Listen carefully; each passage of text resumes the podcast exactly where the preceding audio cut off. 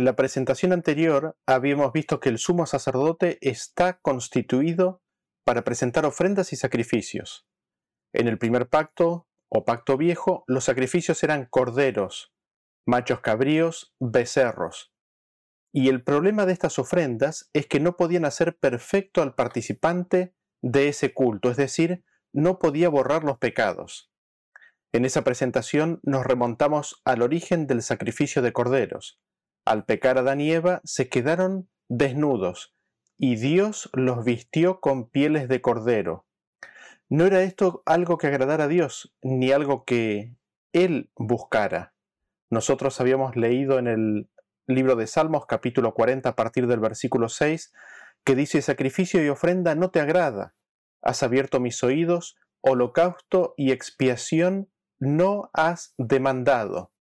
Y nos preguntamos, ¿Por qué instituyó entonces los sacrificios de corderos?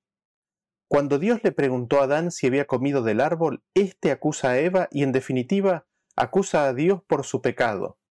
Lo mismo hace Eva al descargar su culpa sobre la serpiente.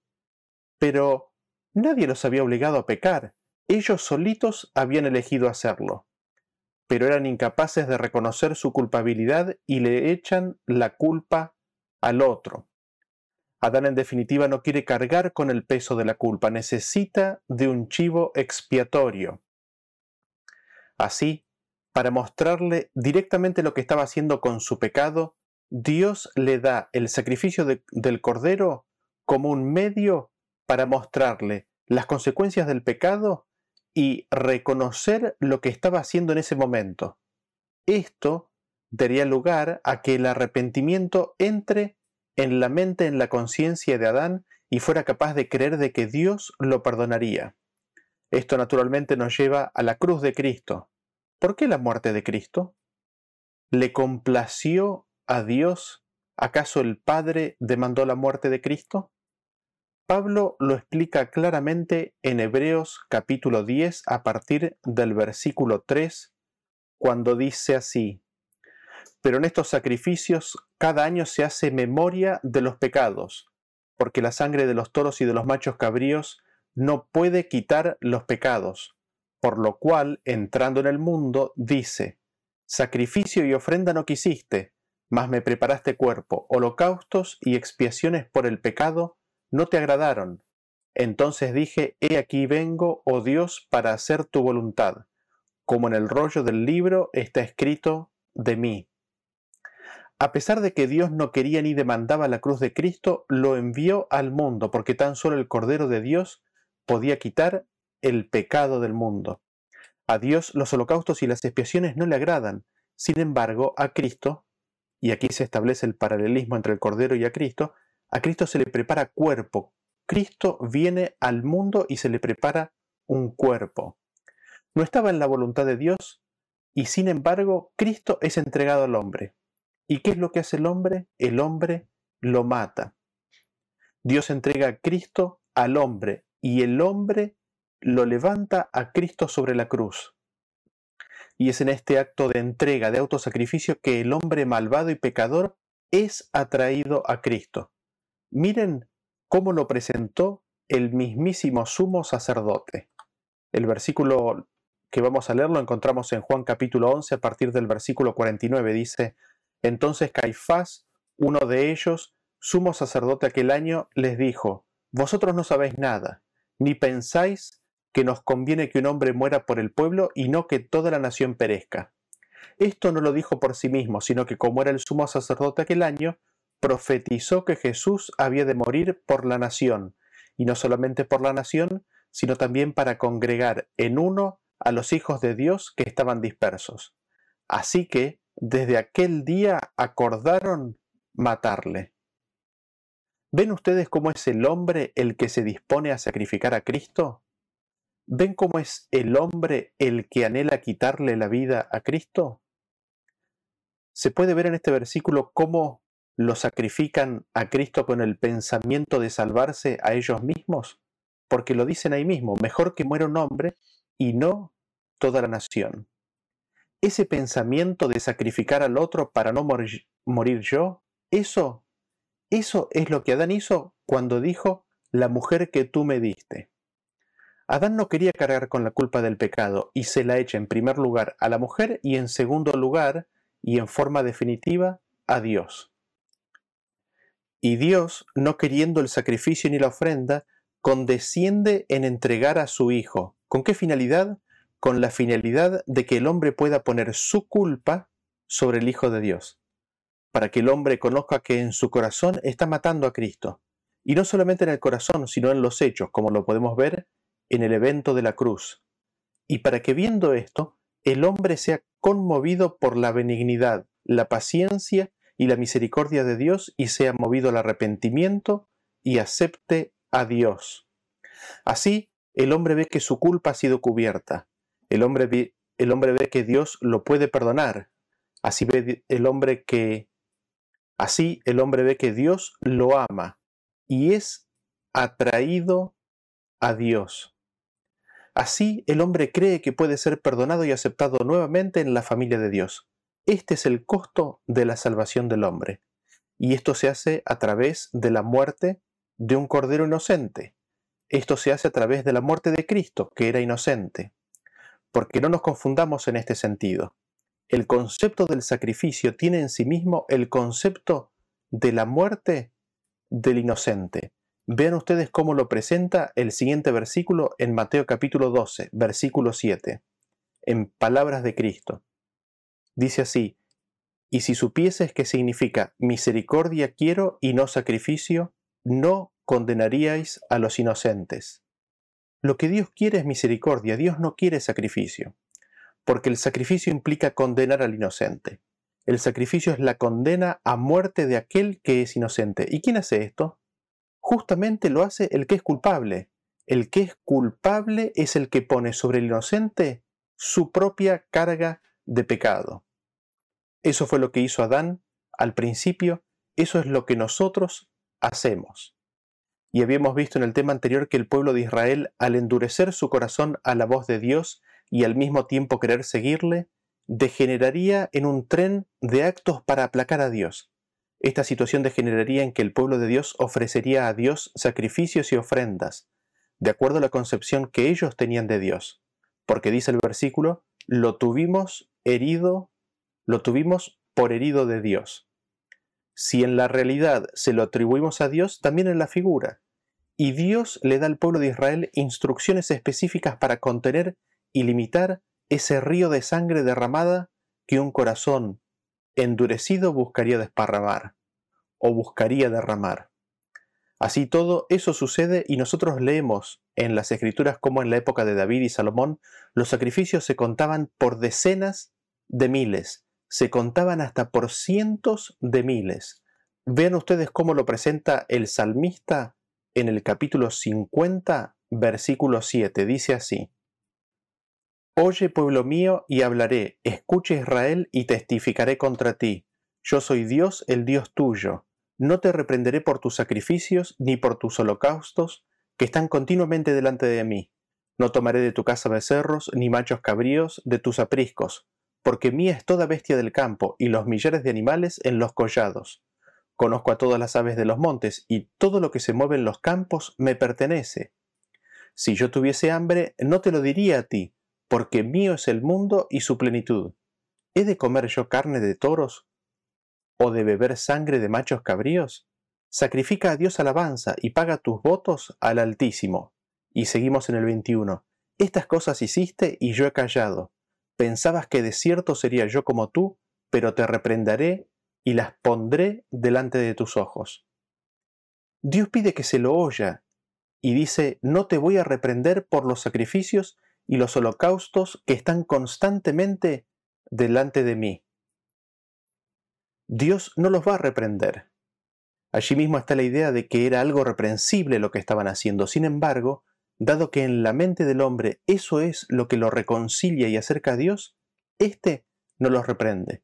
Sin embargo, aunque Dios no los reprende, les dice, ¿acaso necesito de los sacrificios? ¿Acaso necesito de la carne y de la sangre de los toros? Si yo los necesitara, no te lo diría. ¿Acaso no es mío, dice Dios, todo el mundo? E indica el sacrificio que Dios anhelaba el sacrificio de alabanza y pagar los votos. Esto, como veremos más adelante, es el sacrificio del yo. Y dice más, estas cosas hiciste y yo he callado. Vean que Dios nos dice que ante esta acción del hombre, Dios ha permanecido callado la mayor parte del tiempo. ¿Y por qué el hombre hacía esto? ¿Por qué ofrecía sacrificios? Dios dice, porque pensabas que ciertamente yo sería como tú. El hombre pensaba que Dios era como él.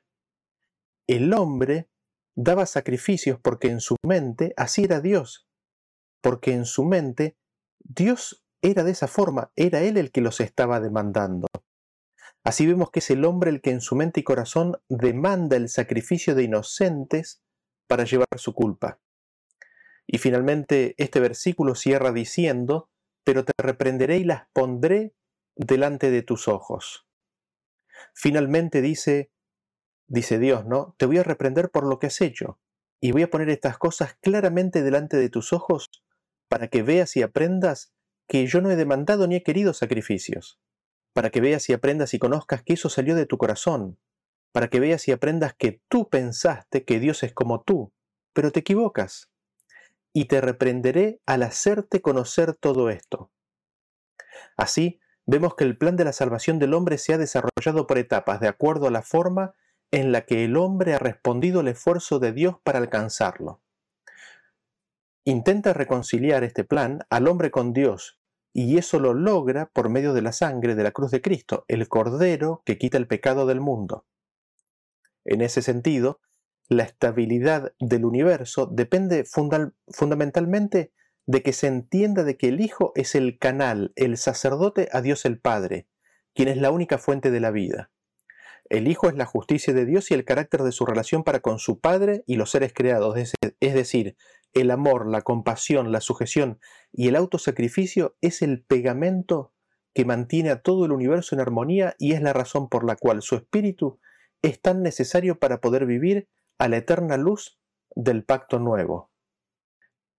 Y nosotros leemos así.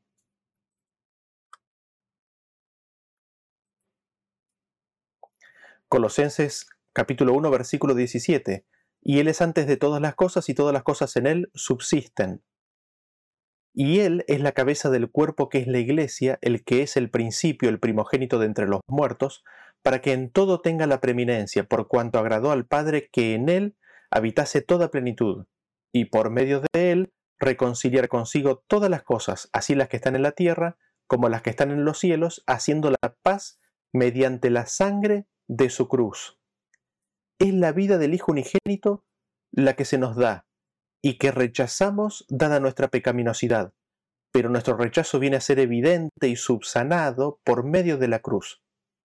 Dios llevaría a la humanidad al punto en donde podría alcanzarlo por medio de la vida completa de Cristo, quien estuvo solamente y únicamente sanando y haciendo bienes, y en la entrega voluntaria al impulso asesino.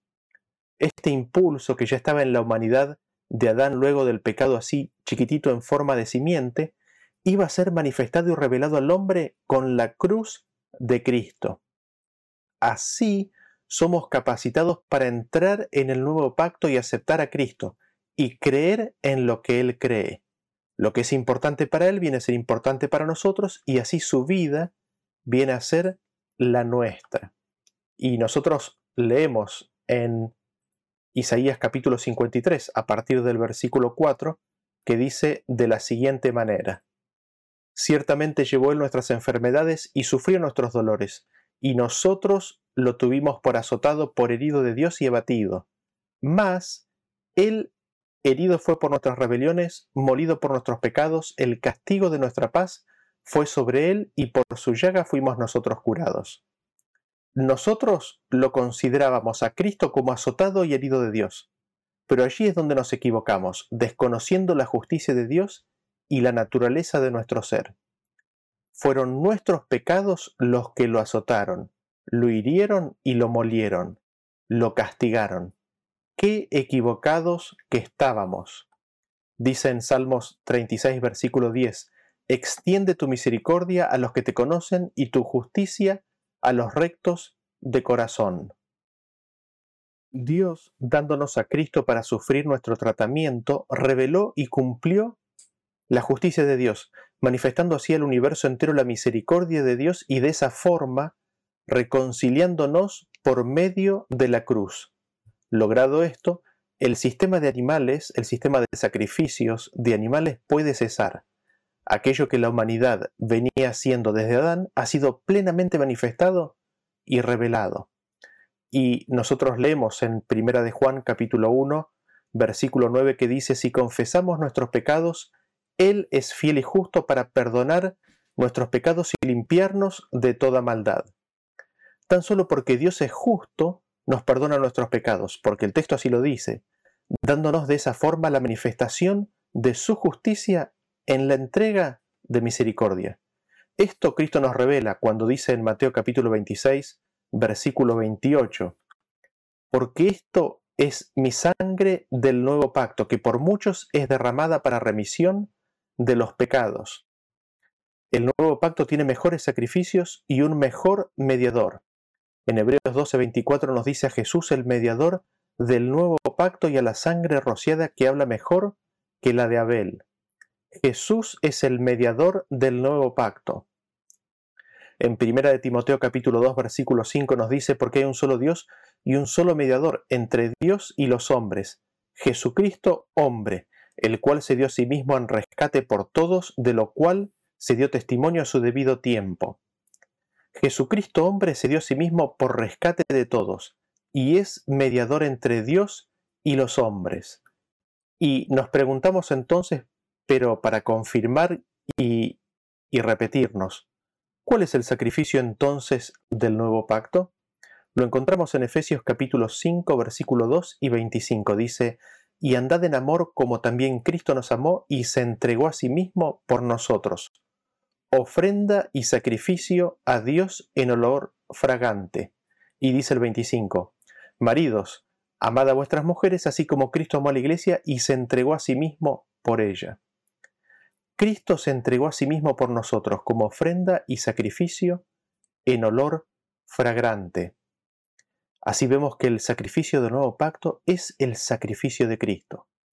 En Gálatas capítulo 1 versículo 4 nos dice el cual se dio a sí mismo por nuestros pecados para librarnos del presente siglo malo conforme a la voluntad de nuestro Dios y Padre.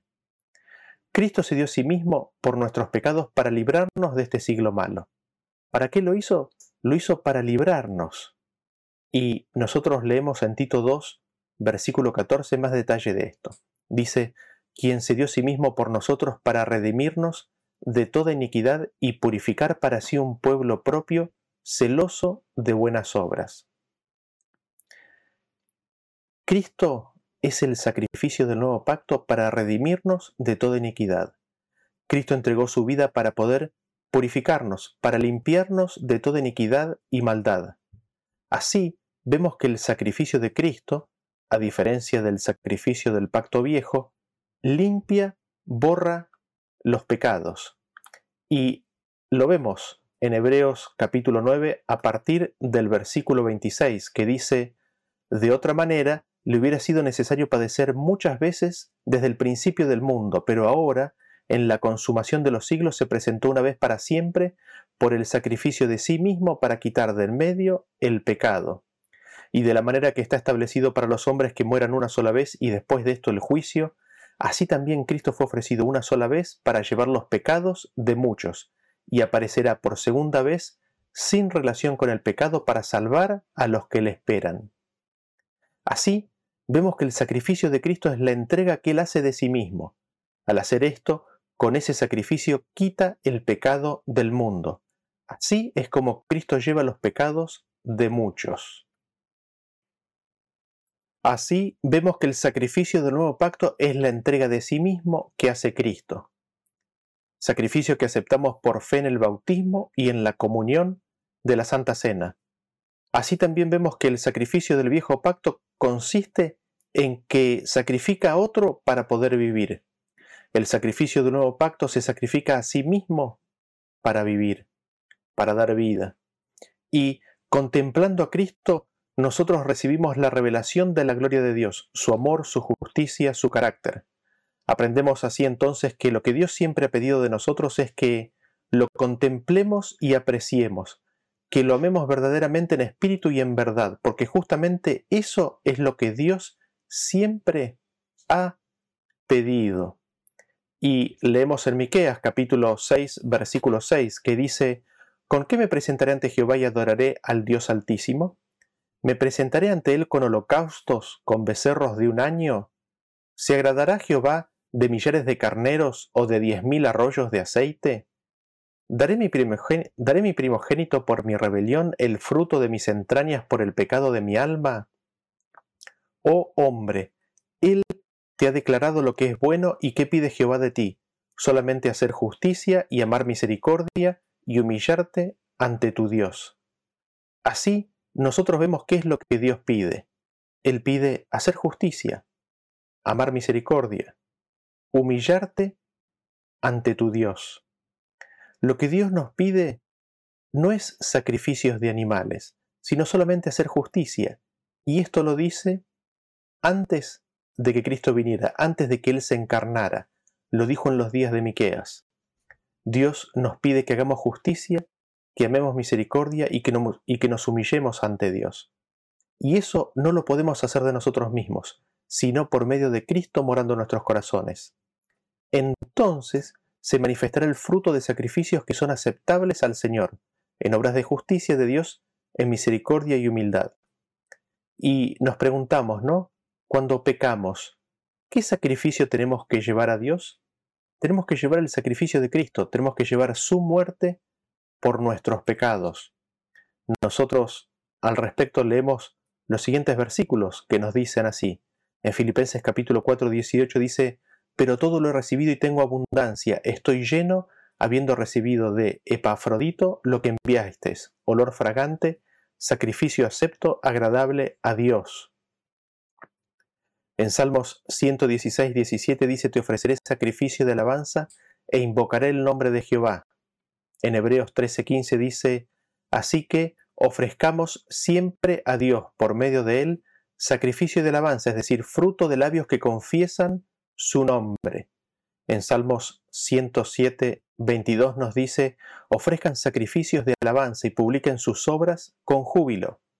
En Salmos 50, 14, que leímos recién, dice, sacrifica a Dios alabanza y paga tus votos al Altísimo. Así, vemos que los sacrificios aceptables ante Dios en el nuevo pacto son la ayuda dada a los que llevan la palabra, el Evangelio. Los sacrificios aceptables ante Dios son la oración, la confesión, la declaración del carácter bueno de Dios y los cánticos de adoración y alabanza. Habiendo establecido el sacrificio del nuevo pacto, sin embargo, necesitamos mencionar lo siguiente. Porque Cristo nos amó, Él se entregó a sí mismo como sacrificio. Esa entrega no solamente revela el amor de Cristo, sino que también revela el amor del Padre, y este amor es el verdadero fundamento de la relación que Dios quiere que nosotros tengamos con Él. Cuando nosotros estamos en el pacto viejo, en el viejo pacto, el hombre empieza viendo el concepto del sacrificio como la ofrenda, la entrega de algo valioso. Es una ofrenda de pacto. Y así el hombre en el pacto viejo busca apaciguar a Dios, reconociendo su pecaminosidad y reconociendo al mismo tiempo la existencia de Dios. En ese sentido, algunos de nosotros a veces nos hemos visto constreñidos a ofrecer lo más valioso que teníamos, con la finalidad de ganarnos el favor de Dios. Y así es como vienen las promesas del hombre, de entregar esto, de entregar aquello, los pactos del hombre. Creo que todos hemos sido parte de esto y hemos vivido esto en nuestra experiencia religiosa. Sin embargo, en el caminar con Dios, se toma conciencia de que Dios no quiere tanto la, entrega de ofrendas, sino que quiere más bien nuestra atención, nuestra obediencia. Y leemos al respecto en 1 Samuel capítulo 15 del versículo 22 en adelante que dice, y Samuel dijo, ¿se complace Jehová tanto en los holocaustos y víctimas como en que se obedezca a las palabras de Jehová? Ciertamente el obedecer es mejor que los sacrificios y el prestar atención que la grosura de los carneros.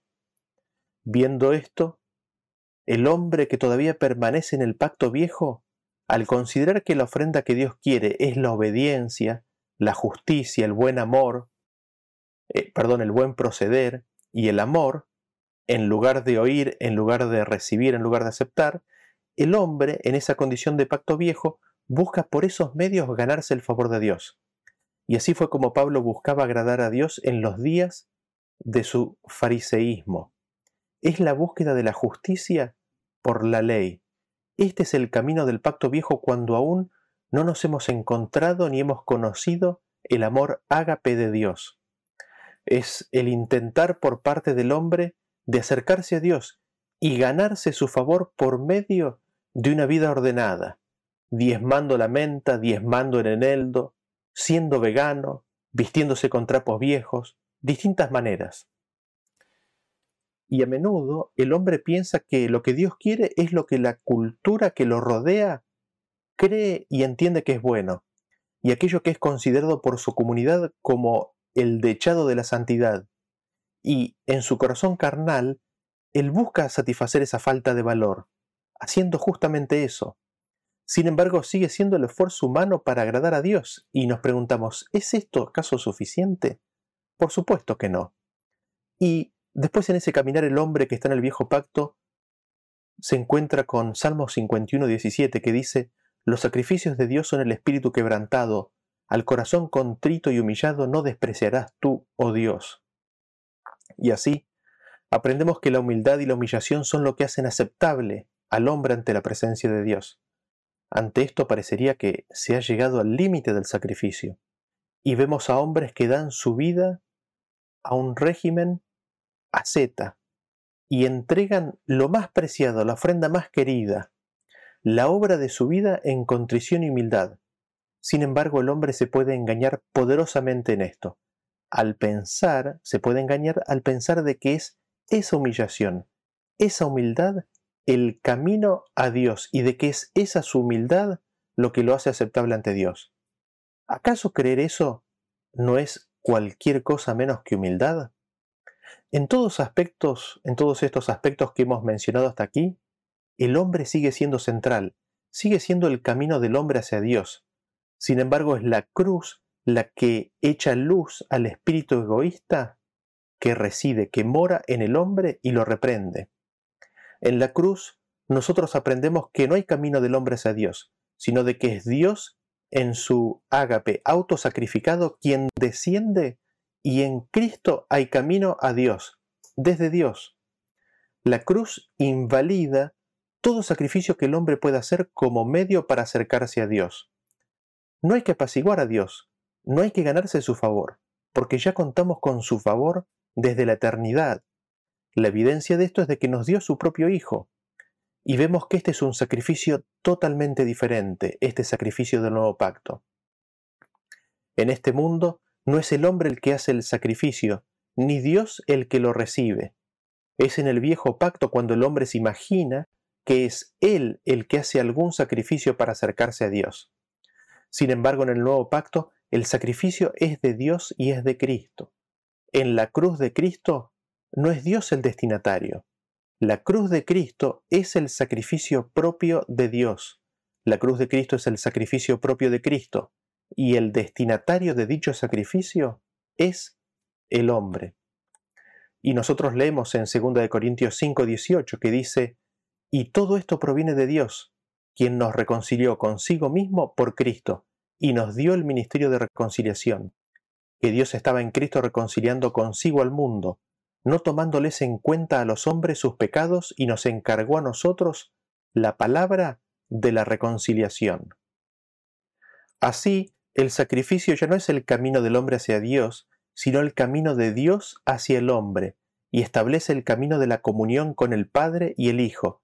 Es sólo posible en la recepción del Espíritu que está detrás de dicho sacrificio. Y nosotros leemos en las Escrituras, en 1 de Juan capítulo 3, versículo 1 nos dice, mirad cuál amor nos ha dado el Padre. En 1 de Juan capítulo 4, versículo 9 nos dice, en esto se mostró el amor de Dios para con nosotros, en que Dios envió a su Hijo unigénito al mundo para que vivamos por Él. En 1 de Juan 4:19 nos dice, nosotros le amamos a Él porque Él nos amó primero. Así, Cristo es el sacrificio. Él vive una vida de negación propia tratando de alcanzar a aquellos que lo odian, es decir, a la humanidad, a nosotros, a pesar de que constantemente escupimos su rostro. Contemplando a Cristo vemos que el enorme sacrificio que hizo para que pudiéramos creer en la misericordia de nuestro Dios.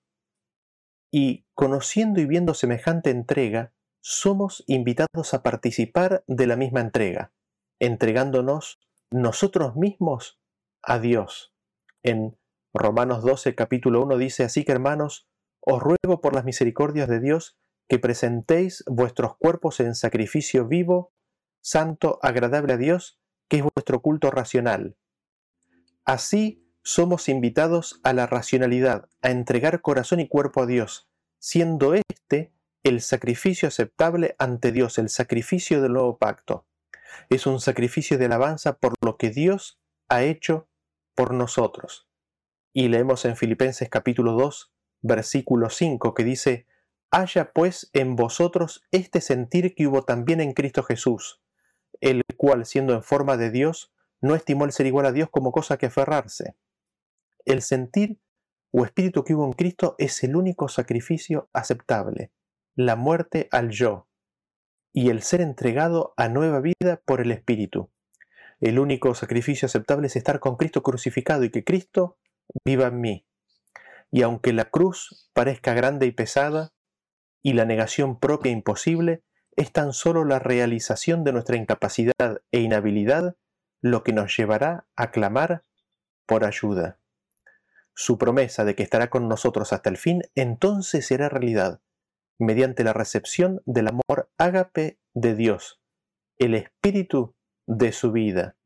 Que Dios nos bendiga para que sea una realidad en nuestras vidas. Nos vemos en la próxima presentación. Hasta luego.